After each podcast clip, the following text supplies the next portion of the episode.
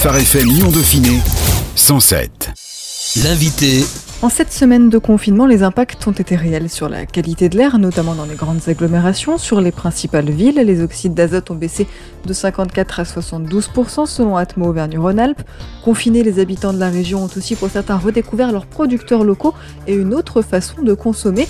Comment faire perdurer ces changements de mentalité avec le déconfinement? L'association Porte de l'Isère Environnement lance des propositions et appelle au débat. Pour en parler, Fanny Richard est avec nous. Vous êtes chargée d'études et animatrice nature au sein de l'association. Bonjour Fanny. Bonjour. Comment expliquez-vous déjà ces changements environnementaux opérés pendant le confinement? Ces changements, euh, évidemment, ils sont euh, induits en grande partie par euh, la modification de, de nos modes de vie sur cette période de confinement puisque euh, on a été obligé, en un laps de temps très court, de modifier drastiquement nos façons de nous déplacer, de consommer. Et donc euh, ça explique qu'on ait un, un ressenti très fort en un espace de temps vraiment très court. Beaucoup disent que la vie d'après ne pourra pas être comme celle d'avant. La crise a-t-elle suffisamment impacté les habitants de la région, on va parler de ce qu'on connaît, pour changer durablement leur façon de vivre? Effectivement, je pense, alors évidemment on n'a pas de sondage qui puisse nous, donner vraiment une, une, vision globale, mais on peut, je pense, tous euh, ressentir à quel point nos vies ont changé pour l'association Happy, c'est vraiment une occasion d'opérer un, virage, de saisir une opportunité justement pour mettre en place de nouvelles euh, façons de vivre, d'apporter des solutions pour euh, faire en sorte que le monde d'après cette pandémie soit justement un monde plus durable, un monde plus orienté vers l'écologie, la solidarité et, et, des valeurs qui sont euh, que les valeurs portées par l'association Porte de l'Isère Environnement. Avec cette pandémie, on pense beaucoup euh, forcément système sanitaire, on pense aussi économie. On pense suffisamment environnement? Ça, c'est une question assez centrale parce que évidemment l'économie est vraiment très liée, économie et écologie sont très liées.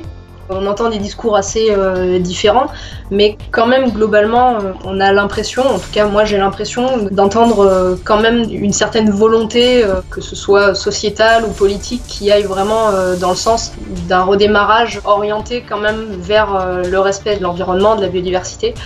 De toute façon, le système capitaliste actuel devra quand même tenir compte de toutes les nouvelles contraintes qui sont liées à cette crise sanitaire et nous devrons euh, nous adapter et peut-être revoir ce système économique. Je ne suis pas économiste, donc euh, je ne peux pas vraiment approfondir euh, beaucoup sur ce sujet, mais euh, je pense qu'il y, a encore beaucoup à faire.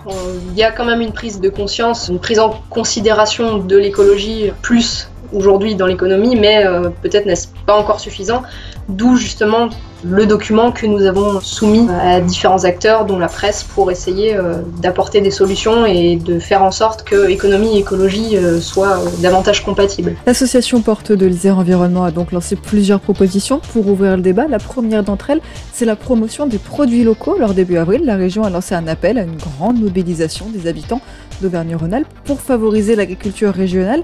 Qu'est-ce que vous préconisez finalement? Je précise que euh, ce document que nous avons rédigé est vraiment le fruit d'un travail euh, collectif. Euh, c'est pas un document qui est figé. Toutes les propositions qu'on a faites sont encore à discuter. Ce sont des pistes, mais qui peuvent être améliorées.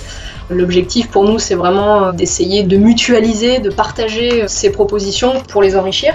En ce qui concerne la promotion des produits locaux, euh, nous, ce qu'on tenait à, mettre en avant, c'est justement d'essayer de développer au maximum les circuits courts, notamment euh, les AMAP, les associations pour le maintien d'une agriculture paysanne, des coopératives de producteurs consommateurs, par exemple en essayant de faire en sorte que des, locaux puissent être mis à disposition pour faciliter la logistique euh, ce type de, de consommation. Évidemment, euh, il faudrait qu'il y ait une structuration des filières, une valorisation des produits agricoles locaux puisque avec euh, cette crise, ce confinement, on voit bien que euh, on est de plus en plus obligé de réduire nos déplacements et justement de consommer de manière beaucoup plus locale. C'était déjà une demande avant le confinement, on voyait euh, qu'il y avait une tendance quand même vers les produits locaux, bio, et aujourd'hui on pense que c'est quand même une pratique qui devrait se démocratiser vraiment. Et donc il est important que les collectivités, que les pouvoirs publics puissent aller dans ce sens-là et euh, soutenir les agriculteurs, euh, les producteurs locaux et mettre en place une logistique adaptée. Vous proposez dans votre document aux collectivités locales de lancer une véritable politique agricole locale. Qu'est-ce que c'est pour vous? De quoi s'agit-il? Justement, une politique agricole locale, c'est une politique qui puisse, de manière assez large, soutenir une transition vraiment vers une agriculture locale donc favoriser euh, la conversion en bio, les pratiques euh, agro-environnementales, essayer de, former euh, au maximum les agriculteurs, de leur apporter de l'aide, leur permettre d'investir pour justement transformer leurs exploitations avec des mesures incitatives. Puis, comme je le disais, voilà, c'est aussi aider à structurer les filières pour valoriser les, produits agricoles locaux, mettre en relation les producteurs locaux avec les citoyens les consommateurs. Puis voilà, essayer de créer des liens entre, euh, par exemple, des commerçants, des restaurateurs et puis des agriculteurs pour que justement cette offre d'agriculture bio puisse trouver des débouchés euh, assez facilement, en restauration collective ou euh, en restauration classique. Mais bon voilà, comme je le dis, euh, le, document qu'on a fourni pour l'instant est encore un, peu en réflexion et on opère encore des petits changements et on attend aussi des retours de la part de nos adhérents ou de toute personne qui voudra apporter sa contribution pour améliorer encore le document. On a beaucoup parlé aussi pendant ce confinement des déplacement, vous l'avez évoqué tout à l'heure, la métropole de Lyon a pour sa part lancé un plan tactique d'urbanisme pour favoriser le vélo et la marche à pied. Vous vous appelez à développer le vélo sur le territoire du Nord-Isère. Pourquoi on a l'impression que c'est plus compliqué sur un territoire comme le Nord-Isère plutôt que sur un territoire très urbanisé comme la métropole Sur le territoire du Nord-Isère, on a une configuration un peu particulière dans la mesure où on a euh, des villes qui sont un, peu des villes dortoirs où résident une bonne partie de toutes les personnes qui travaillent dans les zones logistiques et en fait, euh, l'adaptation des zones de déplacement n'est pas forcément euh, faite euh, pour le vélo. Donc l'association API a, je précise, a également un atelier vélo à Bourgoin un atelier solidaire qui permet aux, adhérents de venir apprendre à réparer leur vélo. Donc on est assez engagé sur tout ce qui est mobilité douce et vélo. Et c'est vrai qu'on aimerait que se développe justement sur le Nord-Isère, sur ce territoire-là, des pistes cyclables ou euh, tous les aménagements qui pourraient favoriser le vélo. Parce que euh, aujourd'hui, les modes de déplacement sont principalement axés sur la voiture. On voit que euh, c'est aussi une demande de plus en plus forte d'accès à la circulation sur le vélo plutôt que sur la voiture. Mais effectivement, euh, la configuration du Nord-Isère, avec euh, la grande zone logistique de chaîne, fait que euh, c'est pas forcément adapté pour les personnes qui vont travailler de prendre leur vélo. Elles seront peut-être plus en sécurité, elles se sentiront peut-être plus en sécurité en prenant une voiture plutôt qu'un vélo, puisque c'est pas forcément adapté à l'utilisation, à la pratique du vélo. Je pense aussi à tous ceux qui habitent et travaillent pas forcément dans le même département. Faire 25 km à vélo, c'est pas forcément donné à tout le monde, même avec des pistes cyclables, même avec un vélo électrique. Quelles alternatives on peut trouver finalement? L'idéal, ce serait de pouvoir euh, habiter euh, au plus près de son lieu de travail. Quand c'est pas possible, le train reste quand même un mode de déplacement euh, à privilégier. Évidemment, après la crise sanitaire, on ne sait pas encore si le déplacement en train ou dans les transports en commun sera vraiment facilité, parce qu'il y a des problèmes purement organisationnels qui sont posés en termes de distanciation. Voilà, on peut pas forcément remplir euh, les trains autant qu'avant. Après, je pense quand même que euh, grâce au vélo à assistance électrique, ça peut permettre de faire des distances relativement importantes, sachant qu'on n'est pas dans des communes de montagne avec euh, énormément de dénivelé, donc on peut arriver à couvrir des distances assez importantes. Mais évidemment, faire 50 km par jour à vélo, c'est pas forcément facile pour tout le monde. Le train ou les transports en commun, évidemment, restent euh, quand même euh, des solutions à privilégier, mais effectivement, on a ce problème sanitaire qui est posé et qui fait qu'on va peut-être être, euh, obligé de repenser nos modes de déplacement et peut-être que de se rapprocher de son lieu de travail, ne serait-ce que de se rapprocher de son lieu de travail, serait une solution à explorer. On parle beaucoup du développement du vélo, c'est vrai que c'est un mode de déplacement qui a la cote en plus parce qu'il permet de respecter ses distances de sécurité. Sur un territoire comme le Nord-Isère, c'est quelque chose qui se travaille avec euh, le département de l'Isère ou avec les communes dans ce cas-là on, peut travailler avec les deux. Euh, après, euh, évidemment, tout ce qui va concerner la circulation en ville, ce sera sûrement plutôt avec la collectivité, notamment avec la, la CAPI, la communauté d'agglomération Porte de l'Isère, qui est quand même un de nos interlocuteurs privilégiés. Et c'est peut-être plus à cette échelle-là qu'on va pouvoir développer le vélo. Plus que sur les routes départementales euh, qui sont quand même euh, où on a des grandes distances à parcourir. Euh, Peut-être que dans un premier temps, il faudra aménager les centres-villes. Donc il y, y a déjà des choses qui sont en train de se faire, de créer des pistes cyclables temporaires pour essayer de désengorger un petit peu les centres-villes, puisque la fréquence des transports en commun sera moindre. Et donc ça, ça peut être vraiment une piste à approfondir, de créer des pistes cyclables temporaires euh, dans les villes, quitte à les pérenniser après. Évidemment, nous, ce serait un de nos souhaits, c'est qu'on puisse euh, continuer à utiliser des pistes cyclables adaptées donc les villes euh, au vélo et donc là il serait intéressant effectivement de se concerter avec les collectivités avec les communes pour voir ça de manière plus précise Vous le disiez tout à l'heure euh, en préambule, l'API a effectivement aussi un atelier de réparation de vélos sur Bourgoin-Jallieu. C'est une, une vraie demande de la part, surtout des salariés, j'imagine, mais pas que, de pouvoir utiliser davantage leur vélo au quotidien sur le territoire?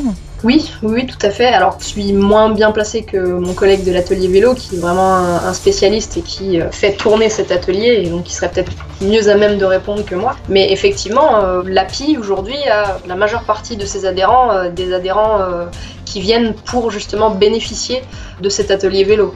On voit vraiment que euh, les gens sont motivés et sont de plus en plus motivés pour euh, utiliser à nouveau ce mode de transport, ne serait-ce parce que c'est un mode de transport euh, très économique finalement et accessible à, une grande majorité de personnes. On ressent euh, la nécessité de cet atelier et une demande croissante. On le disait, l'association Porte de l'Isère Environnement veut ouvrir le débat. L'association a des propositions assez tranchées, des avis assez tranchés, des propositions assez drastiques sur les questions de logistique et de livraison, avec l'interdiction des véhicules thermiques pour les livraisons, ou encore, si possible, l'arrêt des livraisons par plusieurs sociétés à une même adresse dans la journée. Ça paraît compliqué à mettre en place. Comment convaincre des entreprises souvent privées, dans ce cas-là, d'effectuer un tel virage? Effectivement, ce sont des propositions, donc comme je le disais, hein, qui doivent encore être euh, peut-être affinées. hein. c'est voilà des, pistes euh, à explorer. Évidemment, il, faut, va falloir qu'on puisse se mettre autour d'une table euh, avec les collectivités, avec peut-être des entreprises aussi euh, de livraison, pour euh, justement voir comment on, va pouvoir euh, mettre concrètement cela en place. Peut-être en créant des points relais qui permettraient justement de réceptionner des cargaisons à un seul endroit qui seraient ensuite redistribuées de manière plus efficace sur des secteurs ciblés. Nous, on n'est pas logisticien, on ne travaille pas dans, ce domaine d'activité, donc il faudra qu'on puisse avoir l'avis des professionnels concernés pour pouvoir euh, mettre en, en place quelque chose d'efficace. Pourquoi c'est important cette question des livraisons aujourd'hui?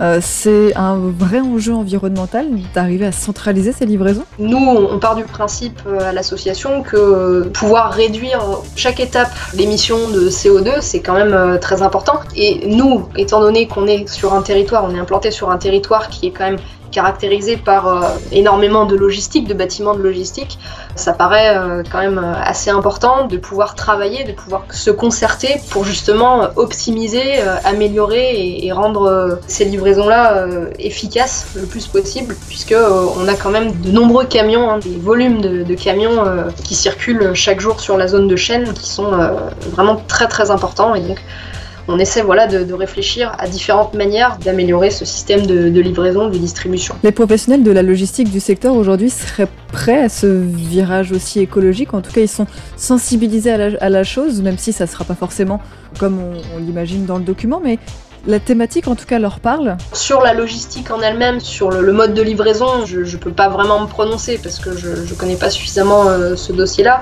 Après, ce qu'on constate euh, à l'association, c'est qu'on a de plus en plus d'entreprises, notamment euh, sur la zone d'activité de chaîne ou d'autres zones d'activité proches, qui sont demandeurs de formation ou qu'on leur apporte des solutions pour ne serait-ce qu'améliorer la biodiversité sur leur site. On sent qu'il y a vraiment une prise de conscience. C'est vraiment encore euh, assez faible, hein, on va pas se mentir, hein, ce n'est pas du tout la majorité, mais il y a quand même un, petit élan euh, qui se met en place pour euh, accueillir la biodiversité de manière plus efficace et peut-être que ça peut être une entrée pour nous euh, justement pour euh, approfondir les questions euh, de logistique pour la livraison. Mais il y a quand même des petites choses qui sont en train de, de changer, de bouger, de se faire. Donc on a espoir que ça se poursuive et que ça prenne de l'ampleur, notamment après la crise qui aura, on l'espère, accentué la prise de conscience. On en arrive à un sujet qui revient souvent sur le devant de la scène quand on parle d'écologie et notamment de transport, l'aviation. Pour l'association, l'avion doit être condamné pour préserver le climat et l'aéroport Saint-Exupéry transformé en hub TGV. Finalement, ça veut dire quoi que les habitants euh, peuvent plus euh, voyager, découvrir d'autres cultures, s'ouvrir à d'autres peuples? C'est trop dangereux pour la planète? C'est vrai que c'est un, sujet un peu euh, compliqué dans la mesure où on peut comprendre que les citoyens aient envie, comme vous dites, de s'ouvrir à d'autres cultures, de voyager, d'apprendre à connaître la planète, magnifique planète qu'on a. Ce qu'on pense quand même, nous, à la piste, c'est qu'il euh, y a un certain nombre de, déplacements qui, à l'avenir, pourront être réduits, hein, ne serait-ce que déjà des déplacements euh, professionnels euh, intra-européens ou même à l'intérieur du territoire. Ça, ce sont des choses, lorsque c'est pas réellement nécessaire de se déplacer sur des longues distances, peut-être qu'avec le développement du télétravail, notamment, on va pouvoir mettre en place des choses qui permettront d'éviter de prendre l'avion. Ce qui est aussi intéressant peut-être à mentionner, c'est que euh, les gens ont redécouvert avec le confinement qu'ils avaient une nature quand même euh, assez belle, encore un peu préservée à proximité de chez eux. Pour profiter de cette nature, on n'a pas forcément besoin d'aller à l'autre bout du monde, on peut aussi essayer de découvrir la nature euh, près de chez nous. Il y a des choses qui se font, il y a des animations à l'API par exemple, on fait des animations pour le grand public, des sorties gratuites, des sorties nature pour que les gens apprennent à connaître la nature près de chez eux peut-être que même si on continue à prendre l'avion de temps en temps, réduire la fréquence, aussi éviter tous ces phénomènes de tourisme de masse sur certaines zones, certains secteurs de la planète qui euh, ont un impact écologique très fort de destruction de la biodiversité, même si c'est pas voulu. Euh, voilà, le tourisme de masse a quand même un, un, impact non négligeable. Donc il faut avoir ça en tête et peut-être accepter de se déplacer moins et profiter de la nature qu'on a chez nous qui, euh, malgré ce qu'on peut penser, est encore euh, relativement préservée sur certains secteurs. On parlait à l'instant du télétravail et c'est vrai, le Nord-Isère est particulièrement concerné par les trajets domicile-travail réduits par le télétravail induit par le Covid-19. Comment développer sur le long terme ce télétravail? À l'heure actuelle, on, on, voit bien que finalement le télétravail c'est une alternative qui peut fonctionner euh, relativement bien. Évidemment, ça demande certaines adaptations, hein, ne serait-ce que voilà, essayer de mettre en place des formations pour les salariés, d'adapter, de, mettre en place des méthodes outils, des méthodes de gestion du temps. Le télétravail euh, est quand même efficace, mais pour qu'il soit efficace, il faut qu'il y ait quand même euh, un minimum d'adaptation et une mise à disposition d'outils, de matériel pour les salariés. On est encore un peu tributaire euh, des connexions internet euh, qui peuvent être un peu aléatoires. Par exemple, on propose d'éliminer les zones d'exclusion euh, virtuelle, c'est-à-dire les zones où il n'y a pas de connexion ADSL ou de réseau portable 3G, par exemple. Voilà, il faudrait pouvoir rendre accessible quand même au maximum ces connexions-là pour tous les salariés pour qu'ils puissent effectuer ce télétravail dans de bonnes conditions. Vous proposez aussi d'accélérer les travaux de rénovation thermique des bâtiments. En quoi c'est important? La rénovation thermique, effectivement, semble un point assez important dans la mesure où euh, aujourd'hui euh, ça génère une grosse dépense énergétique qui pourrait être évitée, sachant que euh, on peut développer des alternatives écologiques avec l'installation de panneaux photovoltaïques par exemple. Il faudrait pouvoir, sachant qu'on a, comme je le disais, sur la zone logistique, une densité de bâtiments très importante, il faudrait justement accentuer cette efficacité thermique pour réduire la consommation d'énergie, tout simplement, hein, qui aujourd'hui est très importante sur ces secteurs logistiques en termes d'électricité, d'eau, et donc avec toutes ces surfaces, ne serait-ce que toutes les surfaces de bâtiments qu'on a aujourd'hui sur la zone logistique, peut-être qu'il pourrait être intéressant de mettre en place des zones de panneaux photovoltaïques assez importants pour justement aussi favoriser une énergie plus durable. Côté déchets, vous préconisez le développement du tri et du compostage. Pourquoi les collectivités semblent un peu frileuses à l'idée de développer des points de compostage collectif. Dans les entreprises, ça existe doucement, ça se met en place doucement, le compostage a un peu du mal à, se lancer vraiment. Effectivement, euh, il existe certaines régions euh, en France où euh, ça se met en place et où on voit que ça fonctionne assez bien. En revanche, c'est encore euh, quelque chose qui a beaucoup de mal à démarrer euh, dans le Nord-Isère. Peut-être est-ce aussi un, manque euh, d'organisation, un manque d'information, et peut-être aussi qu'il faudrait mettre l'accent sur l'éducation de la population au, au, bienfait du compostage. Ce qu'on voit quand même aujourd'hui avec le confinement, c'est que les gens qui ont un jardin retrouvent le plaisir, par exemple, de jardiner, de faire leur potager. Et ça, on peut espérer aussi que ça leur permette d'avoir une approche un peu différente. Il faudrait souligner l'intérêt du compostage quand on a un jardin. On a quand même quelques petites initiatives. Hein, euh, dans certains bâtiments, euh, il y a des composteurs collectifs dans des immeubles qui se mettent en place, mais effectivement, il faut recueillir un certain nombre d'adhésions euh, des différents habitants du bâtiment. Donc ça peut être un petit peu compliqué à mettre en place. Nous, à, l'association, on a mis en place un composteur qui est ouvert à, tous les usagers du parc de Falavier, à Villefontaine. Donc les gens viennent déposer leurs déchets. Mais effectivement, il faudrait, je pense, faire aussi une, campagne d'information assez importante. Et, peut-être que nous aussi, ce serait notre rôle euh, en tant qu'association de démarcher euh, les collectivités pour souligner l'intérêt du compostage et leur faire comprendre l'intérêt de le mettre en place assez rapidement, puisque en plus ça vraiment un, gros intérêt, c'est que ça permet de réduire le volume des déchets et le poids des déchets de manière euh, drastique. Peut-être que voilà, on a ce travail-là à faire pour euh, mettre l'accent sur les bienfaits du compostage auprès des collectivités et auprès de la population, auprès de tous en fait. On va terminer avec euh, un point météo. L'Isère est en vigilance sécheresse depuis le 24 avril. Le phénomène touche la région depuis des années. Les météorologues ne voient pas franchement d'amélioration dans les années à venir. Comment concrètement limiter les actions du réchauffement climatique sur nos territoires? C'est un vaste projet. Ce que nous proposons euh, à l'association, ce serait euh, tout simplement de ramener du végétal dans les villes. On a ce qu'on appelle aujourd'hui des effets d'îlots de chaleur dans les villes avec le béton qui vraiment emmagasine cette chaleur et la restitue la nuit et qui amplifie ce phénomène de, canicule. Donc tout simplement essayer de reverdir au maximum, hein, de, de replanter des haies, des arbres, des bandes enherbées. Alors bien sûr, il faut qu'il y ait un accompagnement aussi, euh, et ça peut être notre rôle des, collectivités pour que ce soit fait euh, dans le respect de la biodiversité en utilisant des essences locales, puisque ce qu'on voit aujourd'hui quand même euh, en majorité ce sont des plantations d'espèces ornementales, voire invasives, ce qui peut poser certains problèmes. Tout simplement déjà ramener du végétal en ville. Après, évidemment, les zones humides également qui ont un, rôle écologique très important, puisque ce sont à la fois des réservoirs de biodiversité extraordinaires avec une faune et une flore euh, souvent rares et menacées. Ces zones euh, humides ont vraiment un rôle important, par exemple, euh, tout simplement en, constituant des, réservoirs d'eau qui permettent aussi de restituer cette eau en période de sécheresse et donc protéger ces zones humides et essayer d'avoir des, programmes de, gestion et de restauration de ces zones humides ce serait un, point très important, sachant que ce sont des milieux naturels qui sont euh, vraiment euh, très menacés à l'échelle de la France, mais à l'échelle planétaire. Et l'un des points aussi euh, très importants face au, changement climatique, c'est la question de l'eau, puisque la ressource en eau est une ressource qui se fait de plus en plus rare. là, on le voit à l'échelle du Nord-Isère, on a eu de nombreuses semaines de sécheresse.